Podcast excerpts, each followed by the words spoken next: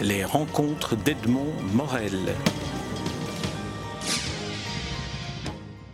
Philippe Roy, je suis très heureux de vous rencontrer à l'occasion de la publication euh, sous les auspices de l'Académie royale de langue et littérature française d'une biographie que vous consacrez à Camille Lemonnier, euh, sous-titré Maréchal des lettres et préfacé de, par Jean de Palacio. Alors, première question, Philippe Roy, euh, vous avez consacré 19 ans euh, parce que la date de début et la date de fin figurent à la, au terme de, de, cet ouvrage. Vous avez consacré 19 ans à Camille Lemonnier, à cette biographie. Alors comment, comment vous est-il venu de vous intéresser à cette grande figure des lettres, mais un peu, un peu oubliée pour le moment Très bien, je vais vous raconter tout ça. Euh, je voudrais tout de même dire que dans les 19 ans, il y a eu au moins 5 années d'interruption.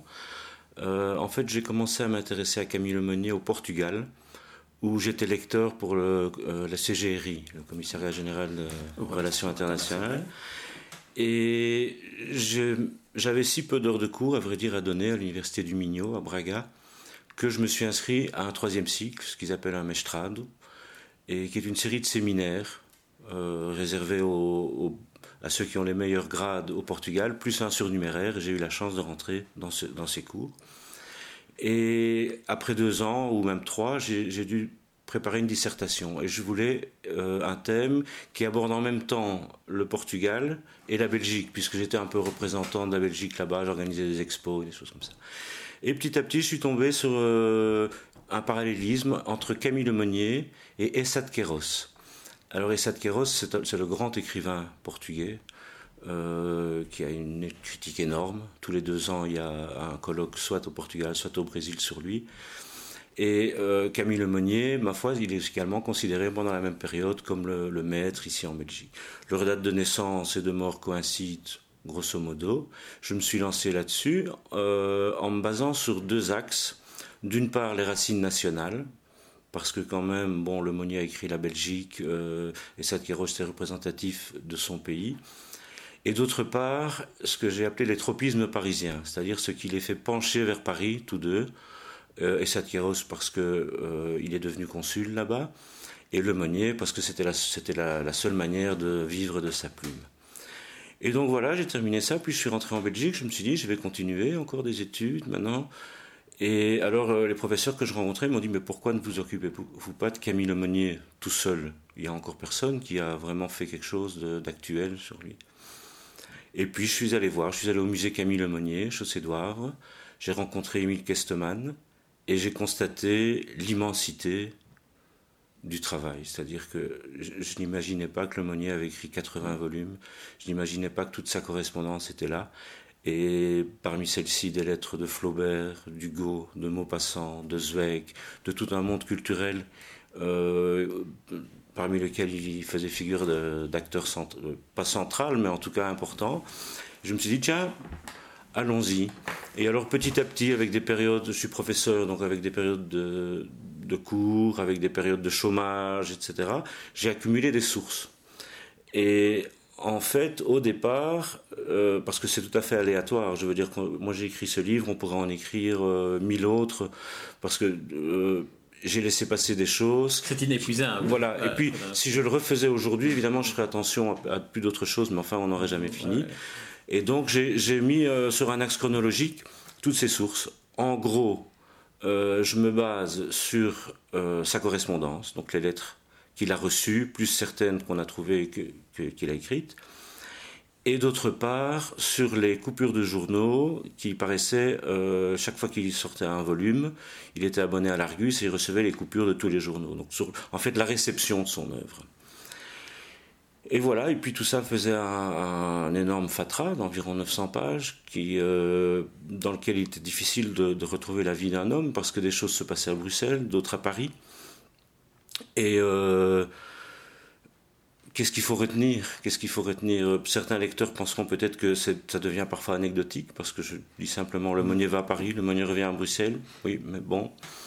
C'est anecdotique, mais, mais là. Euh, on le suit pas à pas. On, le suit pas à pas, mais en, même temps, on découvre un, siècle, parce qu'il est né, pour ceux qui ne le connaissent pas, en 1844, mort à la, et il est mort à la veille de la Première Guerre mondiale, ce qui veut dire que euh, il, a, il a traversé. il est mort en 1913. En fait, c'est l'occasion d'ailleurs de toutes ces publications, c'est le centième anniversaire de sa mort. Absolument, c'est à l'occasion de son centenaire. D'ailleurs, dans le dernier chapitre de votre livre, vous évoquez toute une série d'évocations successives qui ont succédé, qui ont suivi sa mort. Et finalement, il n'a jamais vraiment retrouvé une, une, une, place au fil des commémorations. Peut-être que c'est en 2013 que l'on va vraiment le faire renaître. Je, ne sais pas. je ne sais pas. Je ne pense pas, à vrai dire, que d'un coup, on va comme ça euh, redécouvrir le Monnier. Mais ce qu'on peut dire, en tout cas, sur ce dernier chapitre, qui s'intitulait La renommée posthume, c'est que cette renommée a été contrariée par les guerres. Étant donné, comme vous le dites, qu'il est, qu'il est mort euh, en, en 13, à sa mort, on a organisé une énorme souscription pour faire d'une part un monument, d'autre part un, un prix euh, littéraire. Hein, comme on a les Goncourt, donc une espèce de dotation qui, servirait à, lancer les jeunes auteurs. Et puis la guerre de 14 éclate, et c'est la dévaluation. Le, franc belge qui était équivalent au franc français passe à pratiquement 7 francs euh, français. Et donc il n'y a plus assez de sous pour le monument. Et donc toute cette célébrité, en même temps la Belgique est à reconstruire. Euh, c'est comme maintenant, on ne va pas donner des budgets pour euh, un monument Le Monnier s'il faut reconstruire deux, trois écoles, des choses comme ça. Donc, le centenaire de sa naissance en 1944, pareil, c'est l'occupation. Euh, on a récupéré plusieurs Il y a une première euh, plaque commémorative qui est accolée à la façade de sa maison natale, chaussée d'Ixelles, qui d'ailleurs n'est pas sa maison natale, peu importe. Et cette plaque va être détruite à la libération par les, les patriotes, disons, parce que c'était les Allemands qui étaient présents. Donc l'histoire a fait que finalement, il y a un autre facteur aussi, c'est le fait qu'il est belge. Et que s'il avait été français, c'est sûr qu'il y aurait également des colloques Lemonnier tous les deux ans ou tous les cinq ans. Voilà, alors peut-être qu'on peut, on peut utiliser cette entrée-là pour évoquer Camille Lemonnier, écrivain. Comme vous dites, s'il avait été euh, français, il aurait été à la hauteur des Huysmans, des Zola, des Flaubert, qu'il qui, le connaissait et qu'il l'appréciait. Oui, tout à fait. Tout à fait. C'est d'ailleurs l'avis de sa traductrice allemande, Nelly Pins, qu'il considère comme un Balzac ou comme un Hugo. Euh, bon, c'est c'est dû surtout à la, variété de son œuvre. Parce que Le Meunier donc, est un Ixellois, il est né, euh, il, a, été à l'Athénée de, Bruxelles, ici, rue des Sols, et il est influencé, à cette époque-là, par les proscrits français, c'est le Second Empire. Donc il a déjà toute cette culture française qui vient, qui vient l'imprégner.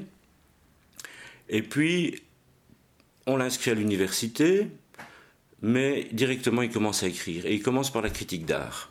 Il fréquente beaucoup de peintres. Ce qui était une habitude dans le. Euh, dans, ça peut se répéter. Dans le monde littéraire, pour débuter une carrière littéraire. Euh, il ne faut pas en faire une règle générale, mais par exemple, Zola, c'était pareil. Zola a lui aussi commencé, euh, vous parliez de Semence, lui aussi a commencé par la critique d'art. Mais ce n'était pas obligatoire, disons. Mais étant donné qu'il fréquentait beaucoup de peintres, il a directement fait preuve, montré une palette euh, au niveau technique, pictural, etc., qu'il a fait remarquer à Paris en 1870. Et 1870, c'est une date importante pour le Monnier, parce que c'est l'année de Sedan. Et donc, rappelez, Sedan. Sedan, donc c'est la défaite, euh, c'est la, fin de la guerre de 1870, tout à fait. À ce moment-là, en 69, son père est, est décédé. Il hérite d'un petit patrimoine, c'est-à-dire qu'il met la maison ici en, en location et il va louer un espèce de château près de la Meuse. Donc il entend tonner le canon de Sedan, il se rend sur place et il écrit, il n'est déjà plus tout jeune, il déjà, euh, puisqu'il a 26 ans, il écrit son premier chef-d'œuvre. Charnier. Euh, Sedan, qui sera réédité, voilà, qui sera réédité sous le titre de Charnier. les Charniers en 1881, tout à fait. Et donc là, qui raconte. Euh, C'est un récit réaliste qui raconte euh, le champ de bataille deux ou trois jours après le, la défaite. Ce qui est la fuite de l'empereur. Le, il a même, lui-même participé à l'enterrement de cadavres. Mais tout ça vu de haut, c'est-à-dire sans prendre parti forcément pour les vaincus, bien que son cœur, en grand admirateur d'Hugo, son cœur évidemment penche pour la France. Il, jette un regard assez objectif sur le, conflit qui fait que ce livre a été considéré comme un grand ouvrage euh, pacifiste et même proposé au prix Nobel par la revue Le Tir en 1902. Euh, une autre destinée de ce livre, c'est qu'il est republié en 1913 au moment où on sent que l'animosité renaît entre les Prussiens et, enfin les ex-Prussiens et, les, Français. Et on le republie pour enfin pour, pour que le, public se rende bien compte de ce que c'est l'horreur de la guerre. L'horreur de la guerre, tout à fait. Euh, à ce moment-là, nous sommes en pleine période nationaliste, hein, donc euh, qui est en, termes euh, de nationalisme, surtout euh, dirigé par un esprit revanchard, d'une part, antisémite, d'autre part, et euh, les, intellectuels se rendent compte qu'il y a une folie qui, qui, tourne et qu'on on se prépare à, un conflit. Et alors, ils se souviennent de ce texte? Voilà, Léon Basalget écrit à Lemonnier et dit Que pensez-vous à une réédition des Charniers? En effet, il est réédité sur papier journal à 100 000 exemplaires. Euh, dans un journal qui s'appelle La Feuille littéraire. Et bon, ça n'a évidemment peut-être pas servi à, grand chose, mais je veux dire. Ça, ça, ça, montre bien peut-être quelle était voilà, voilà, l'objectivité déjà de ce livre dès le départ et l'influence de, de à qui on pense pour, bien sûr, pour bien Un, un, ouvrage. Bien sûr, Maupassant a donné des, des comptes rendus de des charniers lors de la réédition qui sont vraiment dithyrambiques. Et d'ailleurs, à un certain moment, il cède la plume et il cite parce que c'est beau. Alors, euh, donc là, nous sommes avec la première œuvre euh, littéraire importante de, Camille Lemonnier après ses productions de critique d'art. Il va d'ailleurs continuer, hein Qu'il va continuer. Mais j'aimerais qu'on évoque, si vous voulez bien, quelques-uns des romans clés de, de, Camille Lemonnier, euh, sachant que célébrant le centenaire de sa naissance, le projet est aussi peut-être de donner envie à ceux qui nous écoutent de se replonger dans la lecture de l'un ou l'autre roman. Par exemple, Un mâle qui a été peut-être le premier qui lui a donné après euh, Sedan une, une aura et un succès littéraire. Bien euh, sûr, si vous voulez, on peut parcourir euh, sa vie en, en, nous attardant sur les œuvres que personnellement, ça c'est mon avis personnel, mon préfacier Jean de Palacio, qui est professeur à la Sorbonne, en a un tout autre puisque euh, ce, qu'il préfère, c'est la période décadente. Il a d'ailleurs euh, présidé à la réédition de, de, chefs-d'œuvre décadents aux éditions Séguier à Paris. Mais voilà, puisque, c'est moi. Il identifie trois, trois périodes. Hein. Une période naturaliste, une période décadente une période naturiste. Mais parlons de, de, voilà, choix. Voilà, je veux dire mon choix. Et peut-être, indépendamment de, toutes ces périodes, euh, simplement ce que, ce que pour moi, il faudrait lire aujourd'hui de Lemonnier. Voilà voilà, qui traverse euh, les siècles. Quoi. Nous avons parlé de Sedan. Son premier roman, je pense qu'on peut l'oublier, il s'appelle Un coin de village, c'est une, une, idylle, euh, euh, bon, c'est assez classique, c'est dans la, dans la région de, du Brabant flamand, là où on se voit des petits villages entre Louvain et Tervure, là par là. Soit, c'est assez convenu. Donc, Un mâle en 81, premier chef-d'œuvre, alors là, on peut leur lire aujourd'hui. Ah oui, oui, oui. Ah, d'ailleurs, il y a des éditions, des rééditions, des traductions dans, des, une quinzaine de langues. Euh, oui, c'est, vraiment... accessible dans la collection Espace Nord, la collection de poche euh, Tout à fait. des oui, bien sûr. Nord. Bien sûr, oui.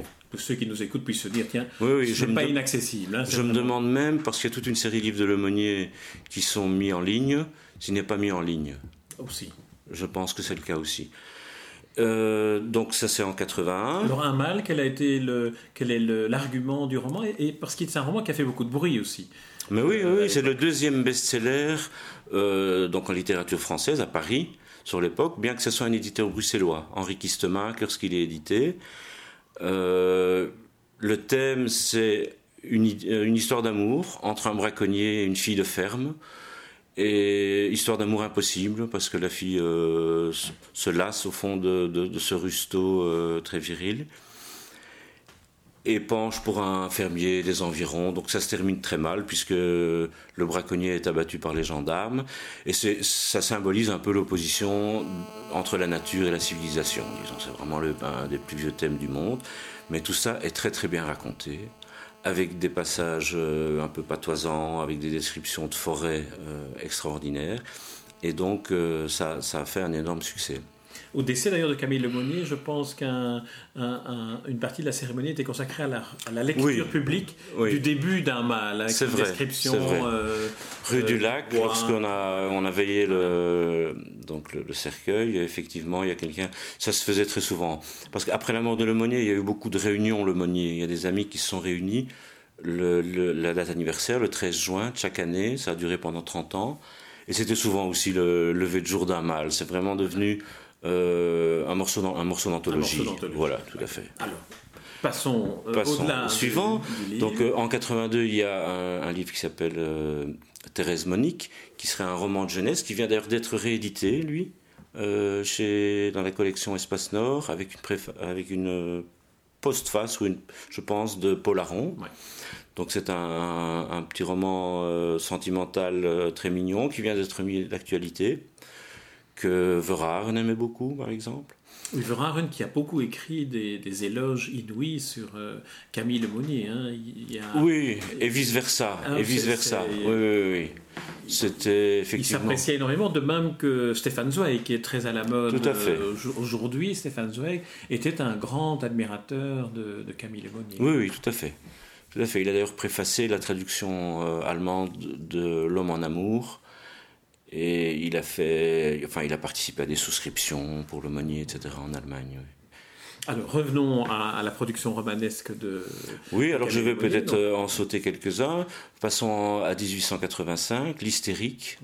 Très beau roman qui s'inspire du cas euh, vécu d'une stigmatisée belge, Louise Lato, la stigmatisée de Boisdaine, et qui brode là-dessus une, histoire euh, assez naturaliste, on dirait, mais qui donne une idée assez, négative du clergé. Parlons, en parlant du clergé, il faut noter que le Meunier est, est anticlérical et qu'à partir de 1884, donc vraiment en début de carrière, en Belgique, le, Parti catholique domine la Belgique jusqu'à la guerre de 14-18, donc jusqu'à sa mort à lui, euh, pendant 30 ans. Et, et, donc on peut considérer que l'hystérique, c'est un peu une réaction contre euh, ce que lui juge comme euh, hmm. un abus de pouvoir, une usurpation de, des valeurs euh, républicaines. C'est avec ce livre-là qu'il a été aussi attrait devant les tribunaux? Non, pas du tout. C'est pas avec celui-là. Parce que le procès de Bruges, c'était. C'était pour l'homme en amour. Ah, ah, oui, c'était pour l'homme en amour. Et donc. il y, a, il y a des décors extraordinaires, de béguinage, etc. C'est un, très beau livre.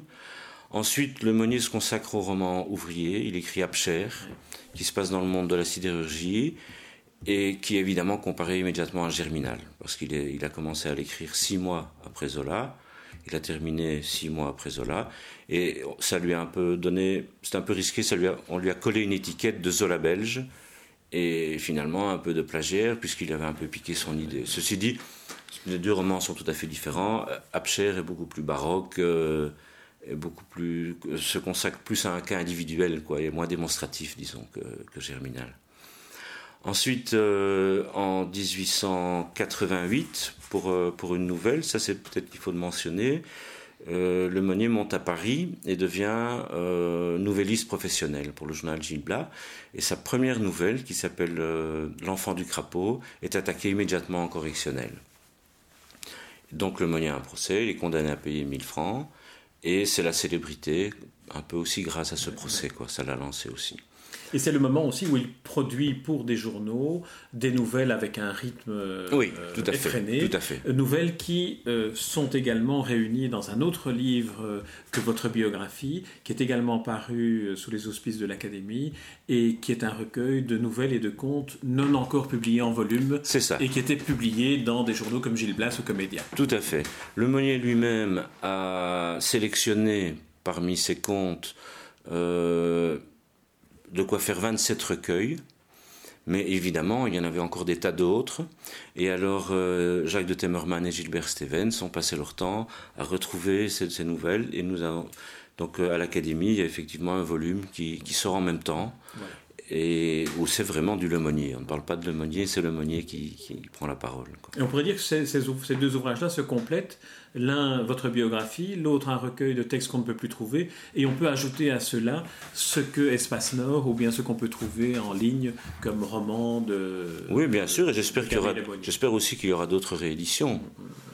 Parce que c'est sûr que si on avait euh, en Belgique l'équivalent de la Pléiade, c'est, peut-être par lui qu'on commencerait. quoi.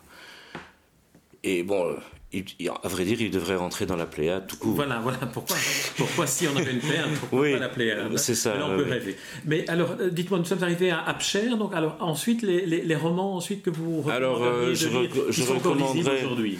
Euh, je recommanderais Le Possédé, mhm. en 1890, qui raconte la déchéance d'un homme de loi qui est un peu pris sous l'emprise de sa gouvernante et là, nous sommes en plein euh, roman décadent. Mm-hmm. Euh, une énorme liberté euh, formelle, avec des thèmes un peu oniriques, quoi. Hein. Et bon, bien sûr, toujours un peu l'angoisse de la mort et tout ça qui, crée. Donc ça, c'est certainement à, à, relire. Alors je citerai en 1894 L'Arche, L'Arche, journal d'une maman. Le monique se met dans la peau d'une mère de famille qui doit euh, faire des ménages pour euh, nouer les deux bouts.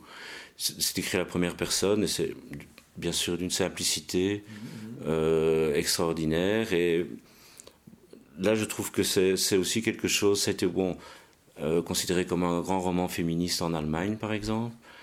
Mais ça, ça mérite certainement aussi une réédition, parce que là, il n'y en, a pas vraiment de moderne.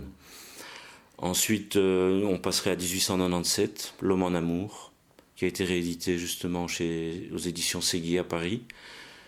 Et, euh, Et c'est ce, roman-là dont vous disiez qu'il avait fait l'objet d'un procès également Tout à fait. Tout à fait. Et alors là, un procès pourquoi Qu'est-ce qu'on reprochait à Lemonnier euh? Dans L'homme en amour, en fait, c'est un peu le je veux dire qu'on peut mettre ça un peu dans le, style des nourritures terrestres de gîte. Donc c'est un peu dans cet euh, unanimisme qui serait un peu même libertaire et qui serait basé sur une, euh, une délivrance de la sexualité, oppressée par évidemment le, dogme catholique. Et donc un, un, espèce de retour aux sources, comme ça c'est lié aussi au naturisme, à la période naturiste de l'aumônier, dont certains livres sont, seraient aujourd'hui assez difficiles à lire, comme euh, ceux qui suivent, L'île Vierge, euh, Adam et Ève, Au cœur frais de la forêt. Et donc là, euh, on peut dire que vers cette période, le Monnier rentre dans une période naturiste qui va jusqu'au tournant du siècle.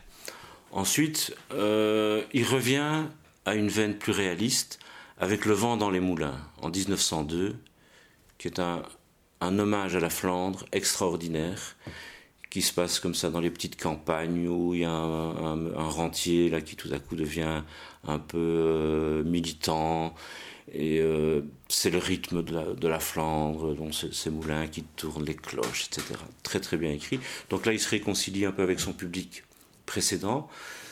Euh, ensuite, il faudrait citer peut-être en 1905 Lalali, qui, est un, qui a été préfacé par Michel Hotten aux éditions Jacques Antoine dans les années 70 qui est l'histoire d'un vieux, d'un vieil aristocrate pratiquement fou, euh, qui, euh, conscient de la ruine euh, de sa caste, veut, en précipiter l'échéance. Donc ça, c'est un roman wallon, voilà, pourrait faire pendant au vent dans les moulins, parce qu'il y en a pour tous les Belges dans tout ça. ensuite, on pourrait encore citer en 1907, Quand j'étais homme, Cahier d'une femme. Voilà. Où là, il se met à nouveau dans la position d'une narratrice féminine. Tout à fait. Qui, pour accéder à, une, un niveau social satisfaisant, se déguise en homme. Et ça, ça marche. Ça marche. Et voilà qu'elle elle jouit d'une meilleure considération dans toutes ses relations. Jusqu'au jour où, rattrapée justement par la nature, elle veut quand même, euh, l'espace d'un coït anonyme, devenir mère parce que le Monnier, quand même, souvent a dans l'idée que la femme trouve son plein accomplissement dans la maternité. et bon, il y a aussi des tas de romans mineurs ou justement des femmes stériles. Il faut dire qu'il a écrit 70 ou 80 romans. Non, non, moins. moins. Il a écrit environ 27 romans. 27 romans, mais il a publié 70 livres. voilà. Donc il faut compter une trentaine de romans, une trentaine de recueils de contes et nouvelles, une quinzaine de recueils de critiques d'art. Mm. Euh, des récits autobiographiques. Il a, il a, commencé à écrire son une vie d'écrivain. Voilà, à la, fin, à la fin de sa vie, il commence à écrire une sorte d'autobiographie qui est inachevée, une vie d'écrivain. Et il euh, écrit aussi un autre ouvrage sur lequel j'aimerais que vous nous disiez quelques mots, qui est La Belgique, où il écrit un livre consacré finalement Bien sûr, mais la Belgique, ça, ça commence déjà beaucoup plus tôt. En fait, il signe un contrat pour la Belgique déjà avant d'avoir écrit un mal.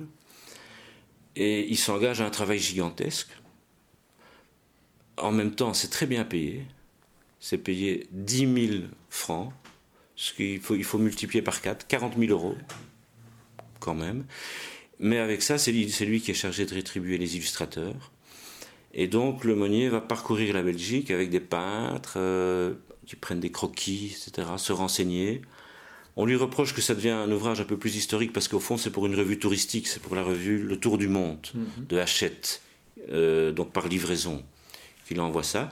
Et puis ce, livre est réuni en volume euh, en 1888 et vaut à Camille Lemonnier le prix quinquennal de littérature qu'on lui avait refusé en 83 pour un mâle. Parce que ça aussi, c'est quand même caractéristique de la période, c'est que lorsqu'en 1883, le jury académique refuse d'accorder le prix quinquennal de 5000 francs, faute de concurrents valables, il y a un mouvement de solidarité énorme dans la jeunesse culturelle belge, qu'on pourrait difficilement, à vrai dire, retrouver aujourd'hui et qui, qui, laisse rêveur. Et c'est là que date ce banquet qu'ils organisent. Voilà, euh, tout à fait. Au Grand Café, à la Bourse, là. Euh, voilà, un banquet de réparation, euh, où il y a 250 personnes qui souscrivent des, discours et c'est là qu'on sacre le Monnier, maréchal des lettres belges. Vous voyez que dans le titre, on a, on a laissé tomber belge pour justement donner une dimension ou rendre une dimension à l'aumônier mm. plus absolue. Dans le niveau, au niveau de la, francophonie.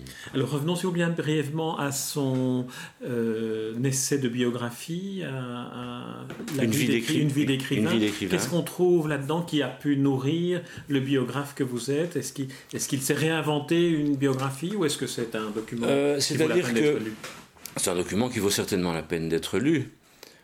Euh, je m'en suis inspiré surtout pour les, périodes au sujet desquelles j'avais peu de sources, mais toujours avec évidemment euh, une réserve, une réserve qui est confirmée par exemple par une anecdote, c'est que euh, dans cette autobiographie, le Monnier raconte que Henri Quint lui a dit que Flaubert avait adoré un mâle et qu'il avait lu un mâle dans la forêt, qu'il avait dit c'est vraiment extraordinaire, etc. Or, un, Flaubert est mort avant ah la publication d'un mâle, même en feuilleton. Donc il, faut se méfier évidemment de. Bon, je pense qu'une autobiographie, de toute manière, c'est pas pas un ouvrage scientifique et euh, mais il y, a, des tas d'éléments et des choses où on se dit bah, pourquoi inventer? Donc et tout ce qui peut aussi même si c'est ça peut entrer dans le domaine de la fiction, ça peut tout de même nous donner une bonne impression de, l'atmosphère familiale, des repas qu'on prenait à l'époque, euh, euh, de la manière d'utiliser le français et le néerlandais aussi, chez les, chez les bourgeois bruxellois. Et de même, d'ailleurs, votre biographie, on pourrait dire que c'est aussi un portrait de cette époque-là, vu à travers un écrivain et, les difficultés ou les succès que rencontre un écrivain. Camille Lemonnier est un des premiers à vivre de sa plume, d'une certaine manière. Oui, oui, tout à fait. Et a aussi organisé des, des structures pour défendre, pour essayer de défendre le statut de l'écrivain. Euh, le statut, ou en tout cas le, le, salaire, enfin le, oui, la salaire, oui, la rémunération, euh, certaines formes de subsides mais il n'est pas vraiment lui qui a lancé le mouvement justement de l'académie. Et du reste, euh, vers la fin de sa vie, deux de ses amis, Lucien Solvay et Xavier Mellery, l'invitent à entrer dans la classe des lettres comme spécialiste de critique d'art et il refuse. Il dit la compagnie est trop belle pour moi. Donc il y a toujours comme ça un peu une réticence par rapport à tout ce qui est officiel, ou bien il est à un moment aussi où il a hérité, parce qu'en fait toute sa vie il a travaillé, il a, il a écrit jusqu'à en avoir des crampes pour, pour survivre et pour vivre décemment aussi, pour faire vivre sa famille décemment. en 1912, il hérite d'une énorme somme d'argent de son cousin, Victor Lemonnier. Et du même coup, il apprend qu'il est malade. Et donc, là-dessus, il arrête un peu ses, activités. Et, voilà c'est un peu, ça vient un peu tard, c'est un peu dommage. Oui, c'est un peu dommage, parce qu'il meurt en 1913, donc un an à peu près après cet héritage. Euh, Philippe Roy, on pourrait euh, parler de l'aumônier pendant, euh, pendant des heures, surtout avec vous qui avez consacré de nombreuses années à cette, à cette biographie et qui êtes un passionné de, de Camille Lemonnier, maréchal des lettres, et on enlève le belge, c'est un maréchal des lettres tout court. je ne peux que recommander à ceux qui nous écoutent de se plonger dans la lecture de la biographie que vous publiez aux éditions Samsin sous les auspices de l'Académie royale de langue et littérature de Belgique, à l'occasion du centenaire de la mort de, Camille Lemonnier. Euh, le titre de votre ouvrage est Camille Lemonnier, maréchal des lettres, et il est préfacé de Jean de Palacio. Dire aussi pour conclure cet entretien que un recueil de nouvelles est publié en parallèle avec celui-ci et que euh, les romans que vous avez cités dans cet entretien méritent vraiment d'être redécouverts et d'être lus. Il y a là une très grande littérature. Qui Je voudrais peut-être ajouter un mot. Euh, c'est que ces deux ouvrages pourraient en fait euh, être trois. C'est que certains, certains lecteurs seront étonnés de ne pas trouver de bibliographie à la suite de cet ouvrage. En fait, c'est parce que la bibliographie de Lemonnier, à elle seule, prend un ou deux volumes de la même ampleur. Ces volumes existent euh, à l'état virtuel. Euh, on n'en a pas fait de version papier, mais euh, il y aura une version en ligne, et donc ici les notes suffisent à retrouver les références, mais pour se rendre compte de la dimension bibliographique de Lemonnier, j'encourage les lecteurs à, retrouver ce merveilleux travail qui a été fait d'ailleurs par les deux mêmes personnes qui, ont sélectionné les nouvelles, c'est-à-dire Jacques de Temmerman et Gilbert Stevens. Et, donc voilà, ça, pourrait, ça forme effectivement un, tout. Un, tout, un ensemble. un ensemble dont une partie est virtuelle, tout est accessible par Internet, sera accessible par Internet, la bibliographie. Mais je veux dire que ce que je voulais dire aussi, c'est que pour des lecteurs qui aiment la, le roman, qui aiment la littérature, on peut aussi entrer simplement dans la littérature sans avoir l'érudition bibliographique ou l'érudition biographique Évidemment. Que, vous avez. C'est aussi une manière d'inviter les auditeurs à lire euh, bien le Monnier. Bien sûr. Merci Philippe Roy pour cet entretien et puis euh, bon, bon, euh, bon anniversaire à vous pour ce centenaire et pour tout ce travail que, que vous avez accompli. Les rencontres d'Edmond Morel.